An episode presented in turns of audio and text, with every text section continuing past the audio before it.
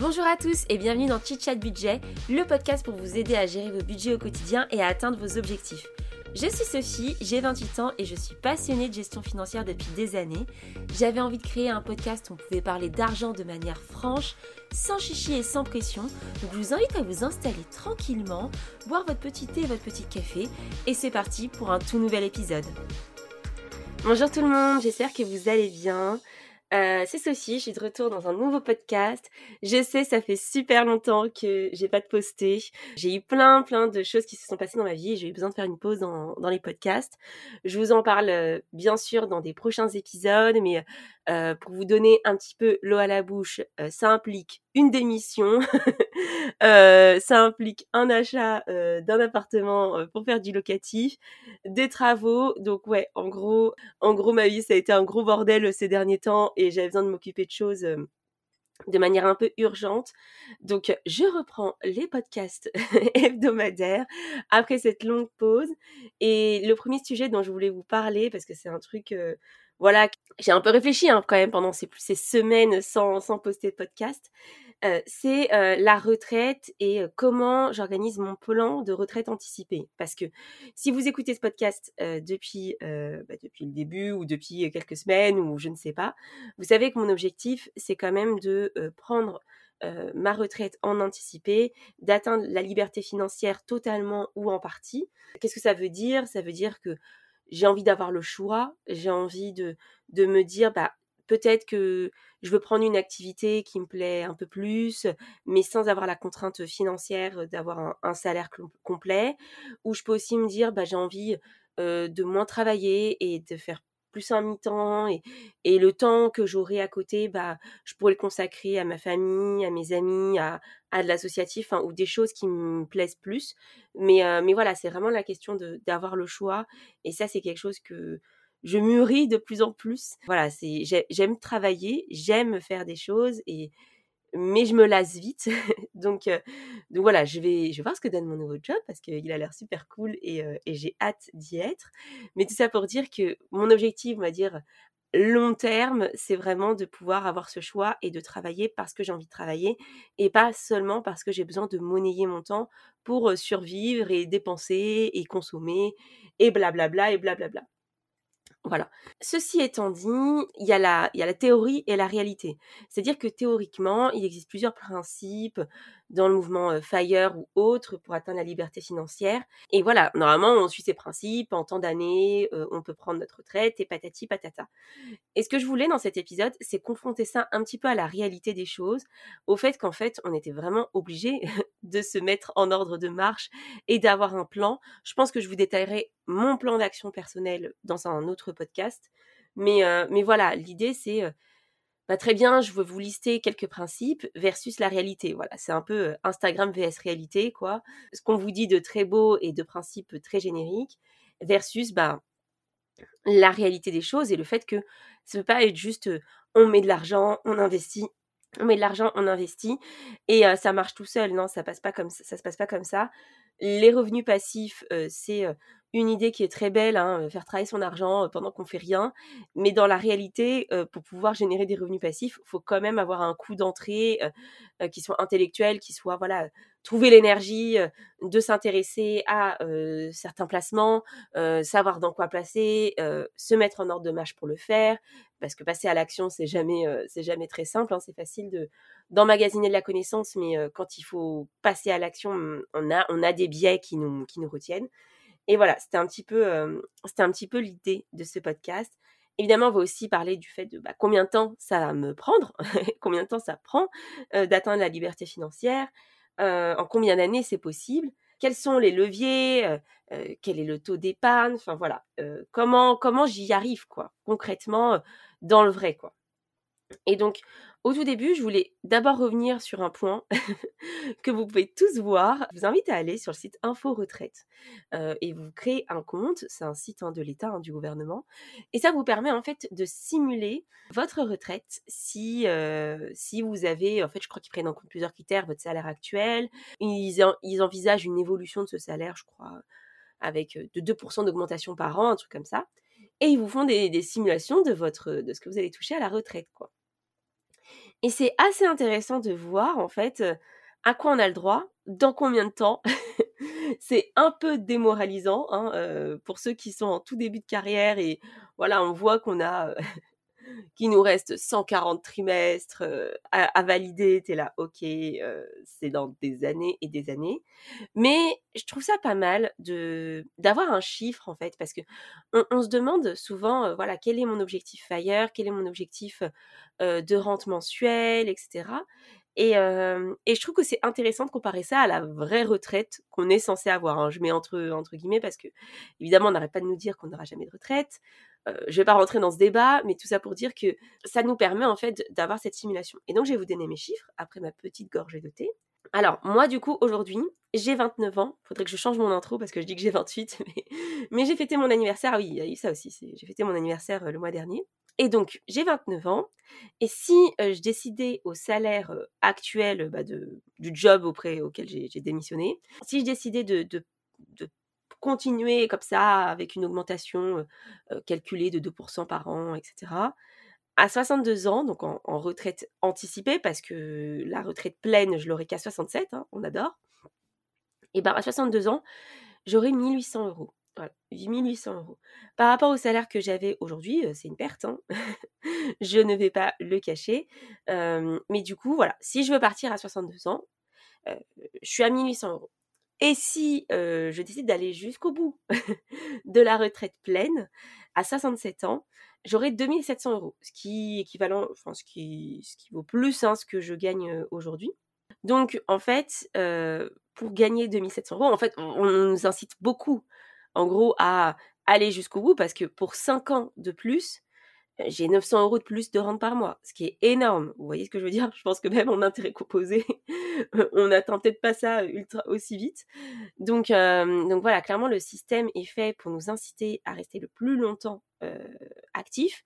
Euh, après, c'est vrai que je vais pas non plus rentrer dans ce débat aujourd'hui du oui, mais on vit plus longtemps, c'est normal de travailler plus longtemps. Je comprends cet argument, mais il y a aussi un autre argument qu'il faut prendre en compte, c'est l'espérance de vie en bonne santé. Et c'est vrai que beaucoup, beaucoup d'études disent aussi que l'espérance de vie en bonne santé, elle s'améliore pas significativement, qu'elle a même presque tendance à baisser. Et donc, il faut aussi prendre ça en compte. Enfin, moi, je veux bien hein, travailler jusqu'à 67 ans, mais si j'ai plein de maladies qui se déclarent à ma retraite et qu'en fait, je peux même pas en profiter, je vous avoue, j'aurais un peu le seum. Donc, l'idée aussi hein, de la retraite anticipée, c'est de profiter du temps avant d'être malade ou d'être moins mobile ou d'être moins en forme, voilà, je vais pas attendre 67 ans avant de faire un saut en parachute. Vous voyez ce que je veux dire? Enfin, je ou de faire le tour du monde. Enfin, il y a des choses en fait, on a l'énergie de les faire avant et donc c'est compliqué d'attendre. Donc je sais que je sais que mon discours il peut en choquer certains qui sont pas du tout dans ce délire là, mais mais voilà, moi j'ai pas envie d'attendre 67 ans, dans 38 ans pour me dire OK, j'ai une rente et tout. Donc mon objectif c'est de me dire voilà, j'ai ces chiffres en tête, euh,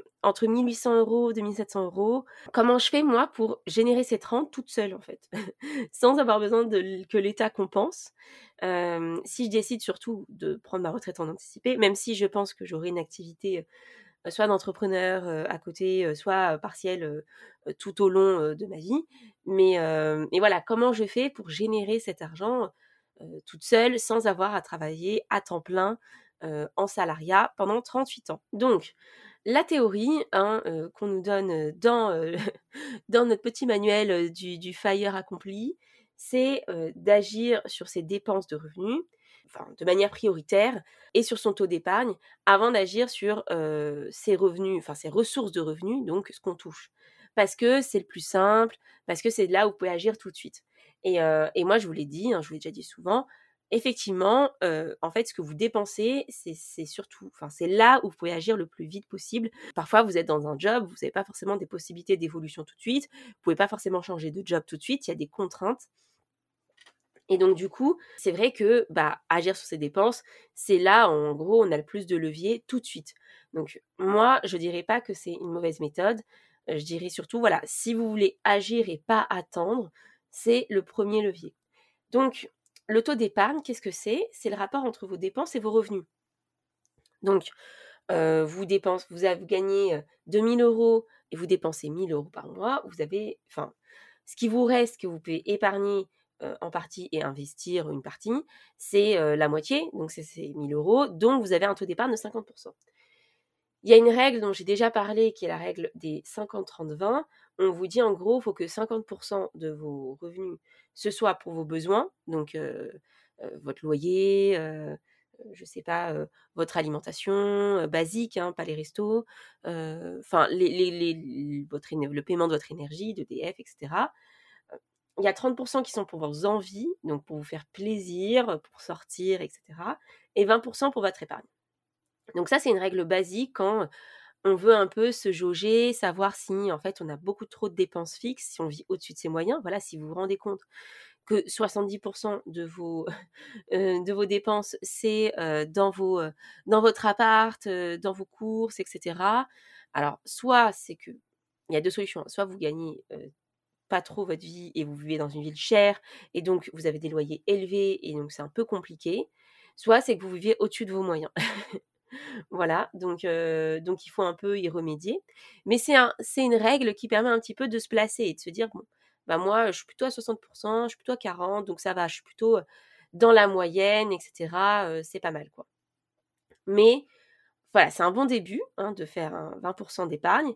Mais très clairement, hein, c'est pas avec 20% d'épargne que vous allez devenir fire, que vous allez être libre financièrement. si vous avez 20% d'épargne, vous allez mettre des années et des années avant de pouvoir prendre votre retraite anticipée. Donc clairement, c'est un bon point de départ, mais c'est pas ça qui va vous rendre indépendant. Le deuxième point, c'est qu'évidemment, plus on a de dépenses, plus notre objectif FIRE est élevé. En fait, si vos besoins par mois, c'est 1000 euros, bah, c'est déjà ça qui, peut être un bon objectif. Mais si vous dépensez 3000 euros par mois, évidemment que bah, votre objectif FIRE, il est beaucoup plus élevé. Il faut que vous ayez 3000 euros de rente par mois. Voilà. Donc, en fait, votre objectif, il dépend surtout de vos dépenses à vous. Si vous avez une vie très minimaliste, où vous faites très attention, vous n'avez pas besoin de grand-chose, vous n'avez pas forcément besoin d'un objectif FIRE très élevé. dans mon cas personnel, j'ai beaucoup changé ma consommation. avant, j'étais vraiment une accro au shopping, je dépensais énormément d'argent. Et aujourd'hui, voilà, j'en dépense moins, j'essaie d'acheter des choses plus quali, je me contente de beaucoup moins. Enfin, par mois, vraiment, je dépense pas grand-chose. Je me fais plaisir de temps en temps avec de la déco parce que j'adore ça, des voyages, des restos. Mais, mais on va dire que par rapport à une certaine époque, je suis beaucoup, beaucoup plus raisonnable et beaucoup plus minimaliste sur ce sujet. Donc, donc en fait, ce qui fait qu'aujourd'hui, mon objectif FIRE, il est à peu près plutôt à 2000 euros. Voilà, donc ça se met un peu dans cette jauge entre ma retraite de 1800 et 2700. Il est plutôt de 2000 euros à titre personnel. Et en couple, mon copain, lui, dépense encore moins de choses. vraiment, lui, c'est.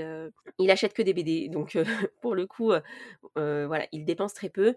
À deux, je pense qu'on vivrait très bien avec 3000 euros et avec des enfants, et, etc. Donc, parce que je n'envisage pas de rester dans une grande ville toute ma vie. j'ai déjà fait des investissements aujourd'hui qui me permettront après d'être propriétaire de ma résidence principale future et d'avoir moins de charges. Enfin voilà, il y, a un plan qui est en marche pour pas avoir besoin en fait de 6 000 euros par mois à deux. Vous voyez ce que je veux dire? Donc, en fait, votre objectif, il va dépendre forcément de vos dépenses et de votre style de vie. Si vous, votre kiff, c'est de partir en vacances tout le temps, d'avoir un haut train de vie, etc. super pour vous, mais du coup, votre objectif ailleurs, il sera plus élevé. Donc, ce que je veux aussi dire par là, c'est que moi, mon objectif, c'est pas de devenir riche. c'est pas de, de me dire, bah ouais, je vais être riche et je vais passer des vacances sur un bateau et, et avoir un jet ski. Voilà, moi, mon objectif, c'est pas du tout ça, c'est d'avoir une vie cool, plutôt simple, où je peux vraiment passer du temps qualitatif avec mes proches. voilà, c'est vraiment ce qui m'anime au quotidien, passer du temps avec les gens, faire une activité qui, me plaît au quotidien. mais voilà, c'est pas de devenir riche, même si ça implique d'avoir un patrimoine élevé, et même si ça implique qu'aujourd'hui, sur le papier, mon salaire, je pense, fait partie de, des revenus les plus élevés en France mon objectif, c'est pas d'être là-dedans toute ma vie, d'être riche toute ma vie, de d'avoir un appartement de 200 mètres carrés à Paris. Enfin voilà, c'est pas mon objectif. Donc, retraite anticipée ne veut pas dire devenir riche et, et avoir une Porsche. Voilà. En gros, c'est le, message que je voulais passer. Bref, revenons-en à nos moutons. Je vais vous donner un exemple sur le taux d'épargne. En gros, si vous avez un taux d'épargne de 50%, donc comme tout à l'heure je disais l'exemple, vous gagnez 2000 euros et vous avez 1000 euros dans des dépenses fixes et le reste c'est de l'épargne que vous investissez. Imaginons que vous investissez tout à 5% annuel eh ben, vous allez atteindre votre objectif ailleurs. En gros, vous allez pouvoir prendre une retraite anticipée au bout de 17 ans. Sachant que en général, on travaille quand même beaucoup plus dans notre vie. on travaille genre 42 ans ou des choses comme ça. 17 euh, ans, c'est pas mal. Hein. On, est, on est pas mal euh, en tant que retraite anticipée. Voilà, ça, ça, le fait, quoi. On est plutôt content. Si vous, vous, avez un taux d'épargne d'investissement de 75%, c'est en 7 ans que vous allez réussir à, euh, à vraiment prendre votre retraite en anticipé. Donc c'est là en fait qu'on voit vraiment l'effet euh, du taux d'épargne et on voit aussi que c'est vraiment là où se, euh, où se jouent les choses. Donc évidemment, comme je disais tout à l'heure, votre taux d'épargne, vous pouvez agir dessus en diminuant vos dépenses, mais aussi en augmentant vos revenus. Et comme c'est un peu un point un peu plus compliqué, mais moi, ça explique ma démission. en partie, hein, il y a plein de raisons qui expliquent ma démission, mais vous en parlerai sûrement dans un épisode sur le travail. Je pense qu'il y a plein de choses à dire. Mais c'est vrai que voilà, évidemment que je change et que je prends un, gap salarial. Parfois, vous pouvez évoluer en interne, augmenter vos revenus en interne, et ça c'est tant mieux. Parfois, le seul moyen, c'est de changer, et moi ça je trouve vraiment dommage parce que je j'aurais, enfin, je pense que j'aurais pu continuer d'évoluer en interne, mais comme je disais, il y a plein d'autres raisons qui expliquent mon départ, et, et l'argent n'est pas l'unique raison. Mais voilà, quand on change de job, il faut en profiter pour améliorer ses revenus. Et moi, ça a été une vraie, un vrai point clé dans mon choix, parce que j'ai eu le choix, et ça c'est une chance, j'ai eu le choix entre plusieurs propositions. Et évidemment, j'ai pris celle où je pense que j'allais le plus m'éclater dans la structure qui, qui, je pense, est la plus et la meilleure pour moi. Enfin, voilà, j'ai pris en compte plusieurs critères, mais quand j'ai pris en compte le critère rémunération, j'ai été très très pragmatique, je me suis dit, bon, bah, lequel des jobs va me permettre de réinvestir dans un appart à 100 000 euros?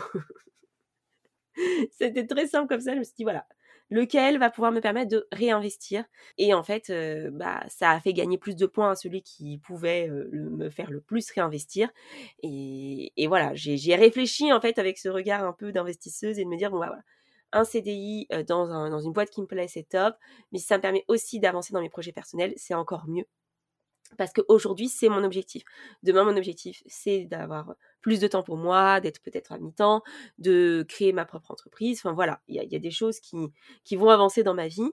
Mais aujourd'hui, à l'instant T, mon objectif, c'est de préparer euh, euh, bah, cette retraite anticipée. Et donc, pour ça, je suis obligée d'augmenter mes revenus. Donc, évidemment, ça peut aussi jouer hein, dans ce taux d'épargne.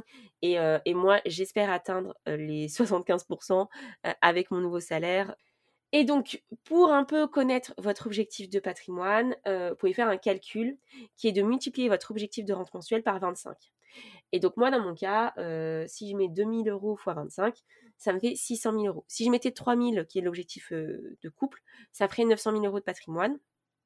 Donc, en gros, faut que j'arrive à investir 900 000 euros, quoi. entre 600 000 et 900 000 euros, c'est énorme. Évidemment, euh, là j'ai acheté ma résidence principale, donc euh, ça prend une énorme part de ce budget, mais pour l'instant je ne la possède pas. Mon patrimoine net n'est pas de, la valeur de mon bien, très clairement. Mais voilà, ça vous permet un petit peu de savoir euh, combien il faut accumuler et investir. Hein. J'insiste vraiment là-dessus. Hein. Le but c'est pas juste de tout mettre sur un compte, mais c'est de bien investir cet argent. Ça vous permet de vous jauger. Il y a une autre règle dont j'ai déjà parlé, hein. là c'est vraiment des révisions, c'est la règle des 4% sur les retraits.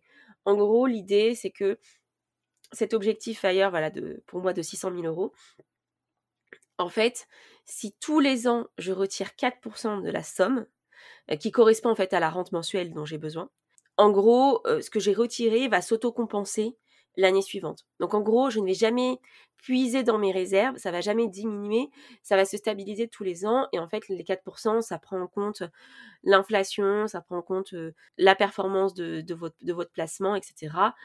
Euh, évidemment, c'est pas une règle immuable, les choses peuvent changer, mais voilà, c'est un peu pour se donner une idée. Donc en gros, l'objectif de 2000 x 25, voilà, il est corrélé avec cette règle des 4%.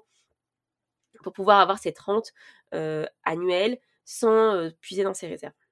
Donc maintenant qu'on a dit ça, maintenant qu'on sait quelle retraite on va toucher sur Info Retraite, allez-y, hein. allez faire la simulation, c'est important. Maintenant qu'on sait ça, maintenant qu'on sait qu'il faut agir sur notre taux d'épargne et que le taux d'épargne, plus il est élevé, plus on atteint, on atteint la retraite anticipée rapidement, plus il y a cette règle des 4%, etc. etc. C'est quoi la vraie vie? Maintenant, si je me pose dessus.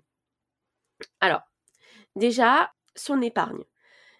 Alors, c'est bien d'avoir de l'épargne et tout, mais il y a une partie qui ne rapporte pas 5%. Euh, on est bien d'accord. Déjà, vous avez une partie sur votre livret A. Vous avez sûrement votre épargne de précaution dessus. Et on est bien d'accord, hein, le livret A, ça ne rapporte pas 5%. Donc, euh, forcément, euh, donc forcément, si ça ne rapporte pas 5%, bah, c'est une partie de votre épargne qui ne travaille pas. Donc, il faut avoir un vrai plan pour investir parce que si vous mettez tout en épargne, ça va pas le faire du tout. Donc oui, du coup, tout l'argent que vous mettez de côté euh, pour les coups durs, etc., bah ça, ça travaille pas. Donc, est-ce qu'on le soustrait euh, du patrimoine final? Qu'est-ce qu'on en fait? Est-ce qu'on essaie de trouver des placements qui vont compenser? Le fait que cet argent ne travaille pas Voilà, ça c'est une question à avoir, mais du coup, il euh, faut avoir un plan pour investir. Le deuxième point, c'est la question de la résidence principale. en fait, évidemment, enfin évidemment, très souvent, on va vous dire la résidence principale, ce n'est pas un passif, euh, c'est un actif, ça ne rapporte pas de valeur, etc., etc., etc. J'ai déjà fait un épisode sur le sujet. je vous ai déjà dit que moi, euh, à titre personnel, si dans sa résidence principale, on le voyait au départ comme un investissement, euh, que c'était important pour nous de se sentir chez soi. Il y en a, ils s'en foutent. Il y en a, ils veulent être dans un, ils sont dans une location, dans une grande location, ça leur va très très bien très bien pour eux. Moi, j'avais besoin de me sentir chez moi, de faire des travaux, de voilà, c'est pas très raisonnable, c'est pas c'est pas un mindset d'investisseuse au max, mais voilà, parfois, il faut aussi penser à soi et ses envies. Et le but, c'est pas qu'on soit dans une dictature de l'investissement. Vous voyez ce que je veux dire? Il faut aussi faire les choses qui nous passionnent et qui nous, qui nous font vibrer. Et acheter son chez soi, bah, pour certaines personnes, c'est super important. Donc, on va vous dire, voilà, c'est vu comme une charge, etc.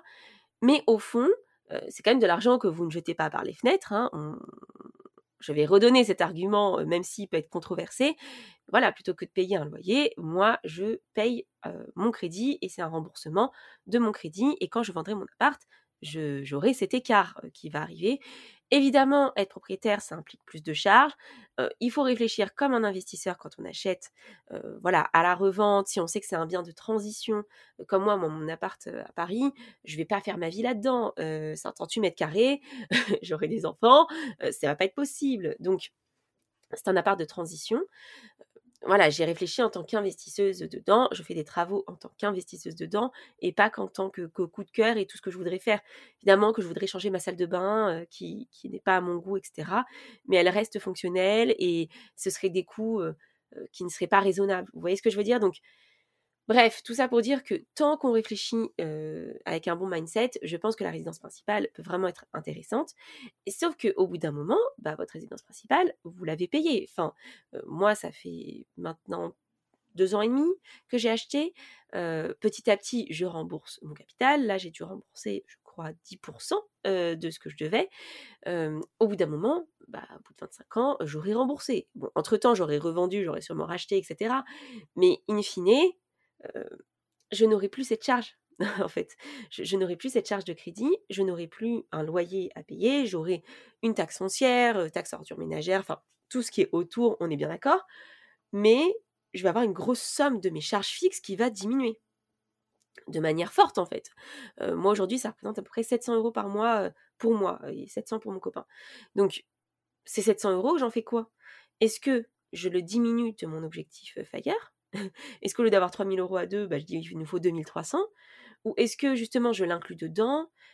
Comment ça se passe en fait? Est-ce qu'il faut que je réinvestisse cette somme plus tard? Voilà, ça c'est un point où au bout d'un moment, bah ouais, on arrive au bout de son crédit de résidence principale. Bah, qu'est-ce qu'on fait? Est-ce qu'on rachète un truc? Est-ce qu'on réinvestit ailleurs? C'est des questions qu'il faut se poser. La vie, elle n'est pas toute simple et faut avoir son plan.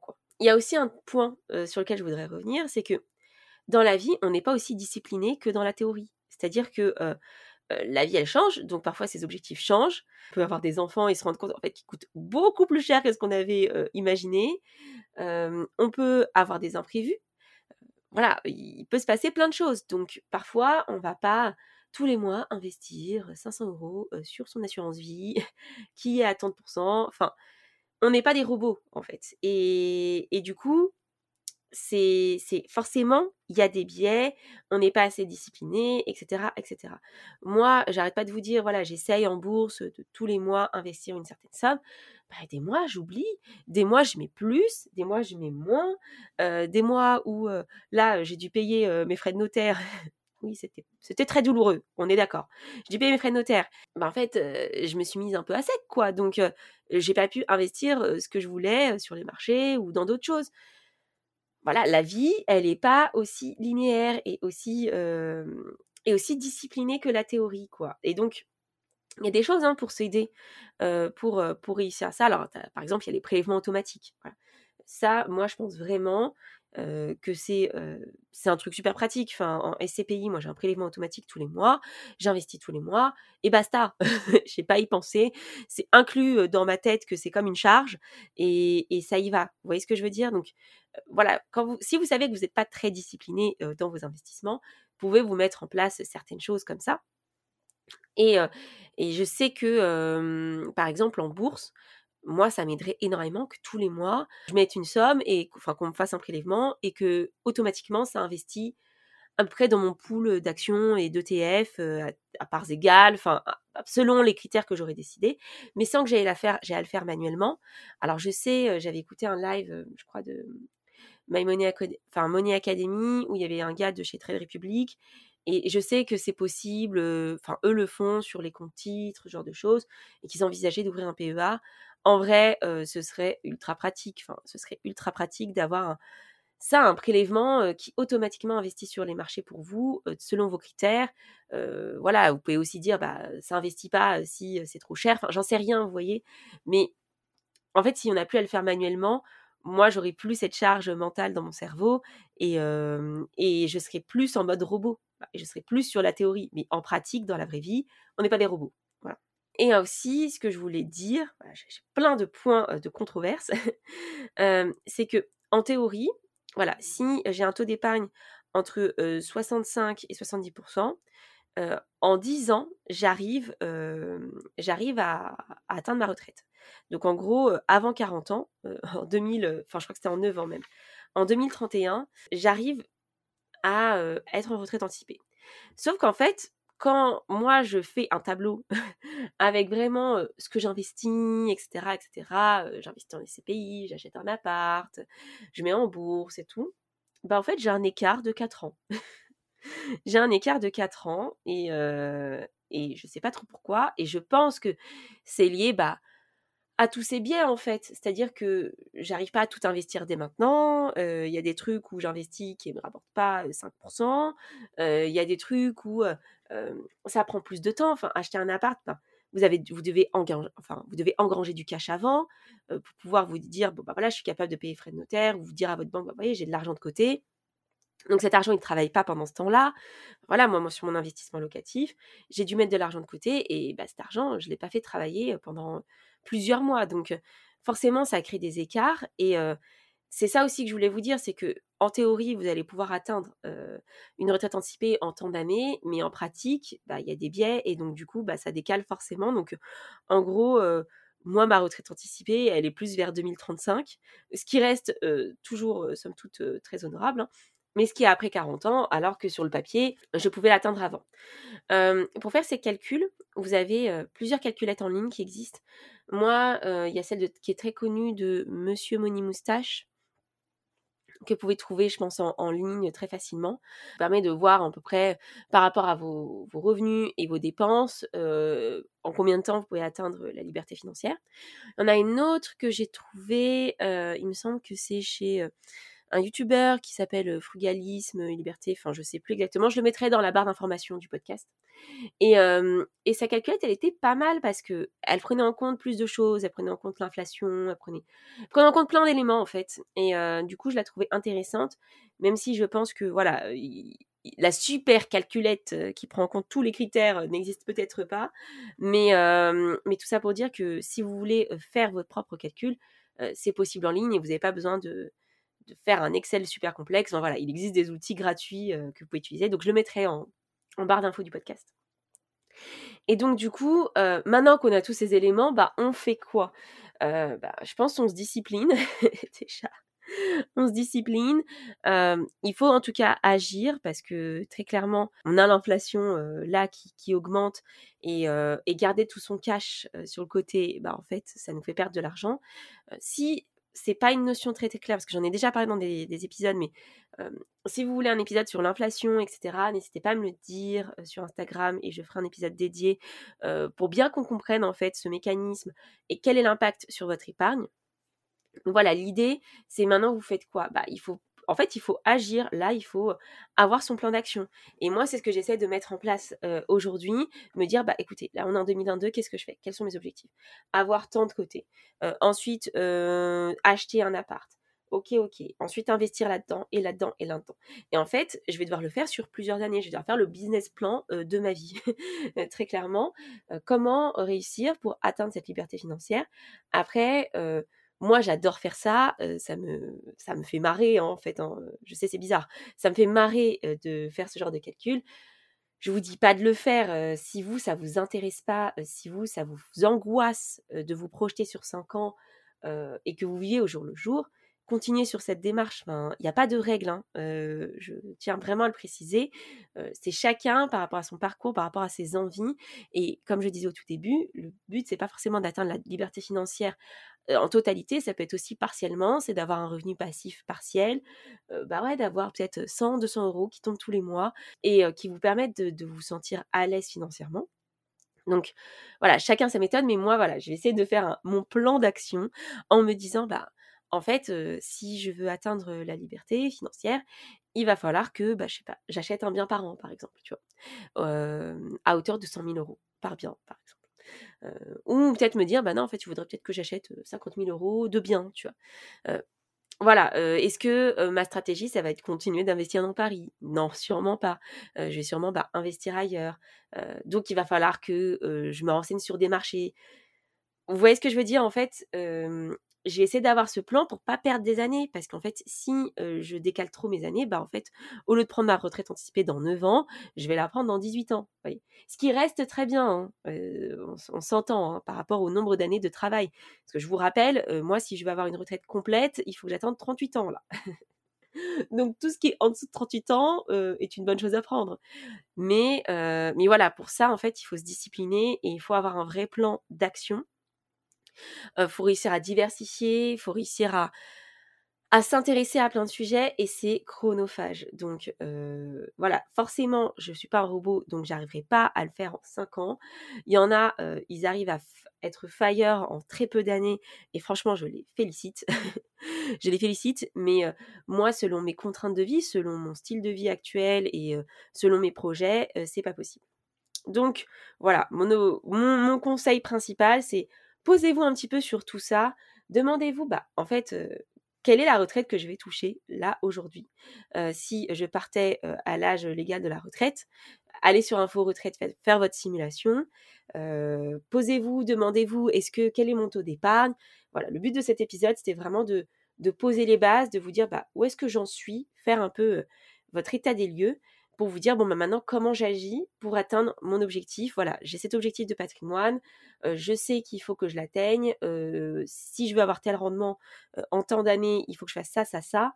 Donc comment je fais? Voilà. Donc le but c'est de vous poser, de vous poser les bonnes questions aussi et, et d'agir. Et moi je pense que c'est vraiment ce que j'ai fait ces derniers mois, j'ai agi, j'ai fait une offre pour un appart, pour l'acheter, j'ai agi, j'ai démissionné pour aller dans un job qui m'intéresse plus et où je suis mieux rémunérée. pour agir sur ce taux d'épargne parce que c'était mon objectif. Et c'est ça aussi en fait, faire votre plan d'action, ça va vous permettre de vous poser les bonnes questions sur votre vie actuelle et où est-ce que vous en êtes. Parce que c'est très facile de se laisser endormir par la vie, de se laisser, de rester dans sa zone de confort et de se dire je n'agis pas ou j'attends dans six mois de voir en fait. en fait, si vous voulez vraiment avoir un impact sur votre vie, vous devez agir. Et pour agir, il faut savoir d'où on part. Donc, ne pas faire l'autruche, avancer. Et, euh, et, je pense que c'est une grosse dose de motivation qu'il faut avoir. je vais terminer par vous dire ce que j'ai lu il n'y a pas longtemps, ce que je suis en train de lire. Je pense que je vais essayer de faire ça à chaque fois dans les podcasts, un petit peu vous donner ce que je lis en ce moment. Et là, je lis La semaine de 4 heures de Tim Ferriss, je crois. J'ai pas le livre à côté, il faudrait que je, bouge pour l'avoir. J'en suis qu'au tout début et c'est assez intéressant. ça montre ça montre en fait qu'on peut être un peu plus efficace en, moins de temps avec des principes assez simples. Je voilà, je, suis plutôt interloquée par ce par ce euh, par ce livre. Euh, donc je vous en ferai une revue hein, quand je, l'aurai terminé. Ça fait partie un peu des, classiques euh, quand on, se lance un peu dans l'indépendance et la liberté financière. Et le podcast que j'écoute en ce moment, c'est Richissime de Delphine Pinault, il me semble, qui s'appelait avant Budget Chéri. là, j'ai en train d'écouter le podcast sur la rat race avec Tony. Je l'ai pas totalement terminé, mais je le trouve super intéressant parce que il me permet un petit peu de me challenger sur ce que je pense, lui définit la rat comme comme vivre au-dessus de ses moyens et je trouve que c'est une très bonne définition parce que c'est vrai qu'en fait quand on vit au-dessus de ses moyens on est obligé de continuer continuer continuer et j'en parlais avec une amie il n'y a pas très longtemps quand est-ce qu'on s'arrête en fait? Quand est-ce qu'on arrête cette cette course à l'argent et cette course au toujours plus? Et même si aujourd'hui je pense que j'avance dans ces étapes du toujours plus en tout cas financièrement je sais en me faisant mon plan qu'à un moment je vais arrêter en fait et que je vais atteindre un point où je vais me dire bah ok là je suis contente et ce point il se situe entre 600 000 et 900 000 euros de patrimoine. Mais voilà à ce moment-là je vais me dire j'ai atteint mon objectif. Alors peut-être que pour le fun, je dis le fun, mais vous comprenez, hein, je vais me dire ça va être un million parce que juste sur le papier, se dire voilà j'ai un million, ça claque. Hein, mais, mais voilà, je sais qu'à un moment je vais arrêter cette course et je vous conseille aussi de trouver le point où vous voulez arrêter la course et arrêter cette rat race. Donc, voilà, c'est ce que j'écoute en ce moment. Donc, comme ça, je vais vous donner à chaque fois hein, des, des petits trucs que j'ai écoutés ou que je lis. Comme ça, ça vous permet un petit peu de vous ouvrir à, d'autres supports. Donc, donc voilà, ce podcast assez long est fini. J'ai bien parlé, euh, j'ai bien blablaté.